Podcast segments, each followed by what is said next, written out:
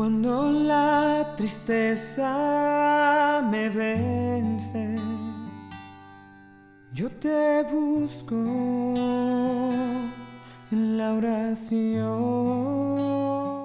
En el nombre del Padre, y del Hijo, y del Espíritu Santo. Amén. Cordial saludo para todos, hoy sábado 22 de enero, segunda semana del tiempo ordinario.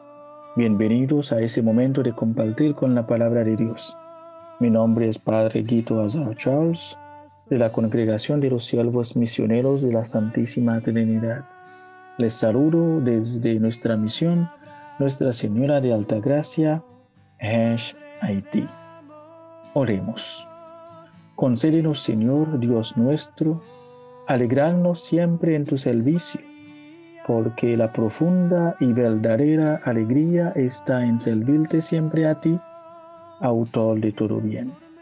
Por nuestro Señor Jesucristo. Amén.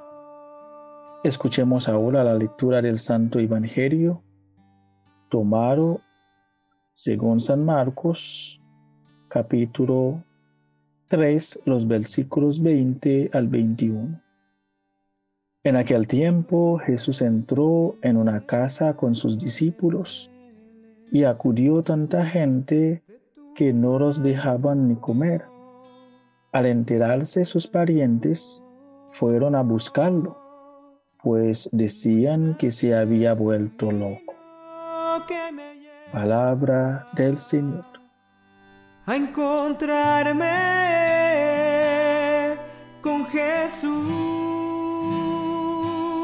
te pido un abrazo Queridos hermanos y hermanas, el Evangelio del día de hoy es bien cortico. Son apenas dos versículos. Estamos en el capítulo 3 de Marcos. Ya Jesús había realizado muchas curaciones, muchos milagros. Así que el pueblo empieza a ver y entender algo diferente en la persona de Jesús y la multitud la apoya y decide seguirle a él.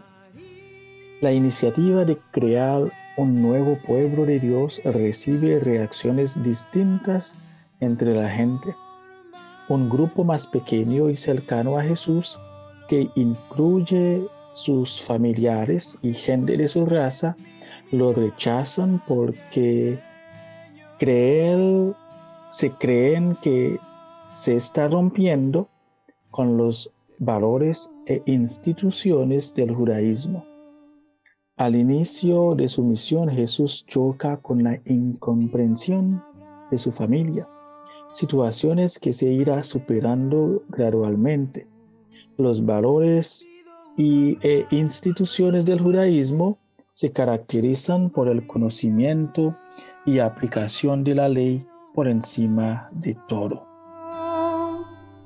que transforme en alegría mi dolor.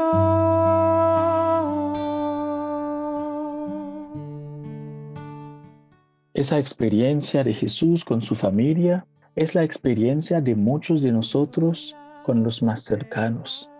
El cambio en nuestra vida, nuestra conversión muchas veces les parece anormal, incomprensible, y con eso ellos buscan convencernos de volver a lo antiguo, la familia que representa a quienes más amamos y quienes más nos aman.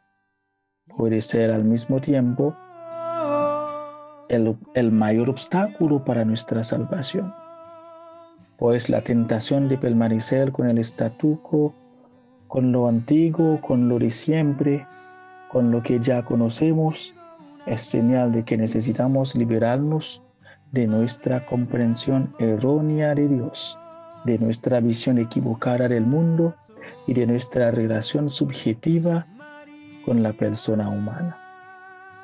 Entonces, muchas veces la propia familia no aprobará nuestra, nuestra elección de seguir a Cristo. Podremos sentirnos solos en la decisión, pero recuerde que Dios es fiel. Todos los que dejan padre, madre, hermanos y hermanas por causa del Evangelio encontrarán otros padres, madres, hermanos y hermanas. Y nosotros como familia, que no seamos tan aptos para juzgar a otros miembros de la familia que buscan a Dios. Más bien los apoyamos con nuestra oración y consejos. Y ojalá que nuestra vida como cristianos puede ser testimonio viviente del Evangelio en nuestra vida. Que el Señor nos concede la gracia de vivir el Evangelio con libertad y valor, amando, aplaudiendo y celebrando el bien de los demás. Y que la Santísima Virgen María nos acompañe siempre en nuestros esfuerzos y luchas para seguir más de cerca a Jesús. Un feliz y bendecido día para todos. Que alegría mi dolor.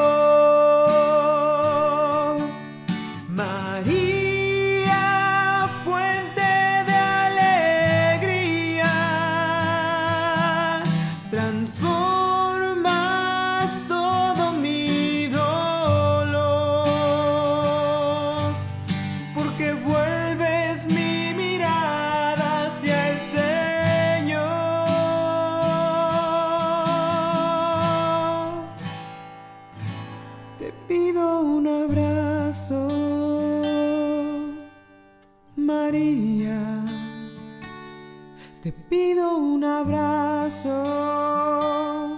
madre de amor.